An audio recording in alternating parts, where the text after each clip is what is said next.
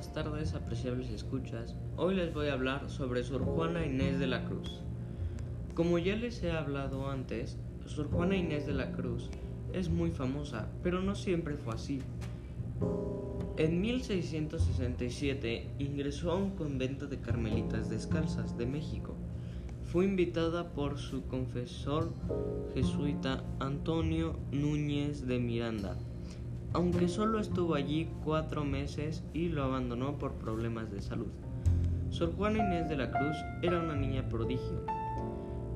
Aprendió a leer y a escribir a los tres años. Nació en Nepantla, en una hacienda al pie de un volcán.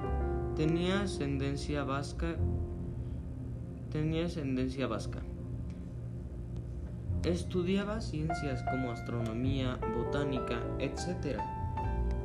Su religión era sepultura. A los ocho años escribió su primera loa eucarística y aprendió latín en solo 20 lecciones. Influyó en la política logrando que las mujeres pudieran ir a la escuela. También era filósofa en temas como los hombres y mujeres de su época.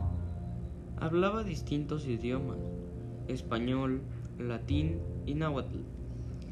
Con su poema Redondillas quería decir de un hombre que buscaba una mujer para que se entregue y luego la humilla. Con esto concluimos con nuestro reportaje. Espero les haya gustado y si les interesa el tema de Sor Juana Inés de la Cruz, tenemos otro podcast sobre ella y su poema Redondillas. Y también esperamos poder sacar otros reportajes y podcasts para ustedes sobre algunos otros poetas que ustedes nos indiquen y nos ofrezcan. Y bueno, esto sería todo. Hasta la próxima.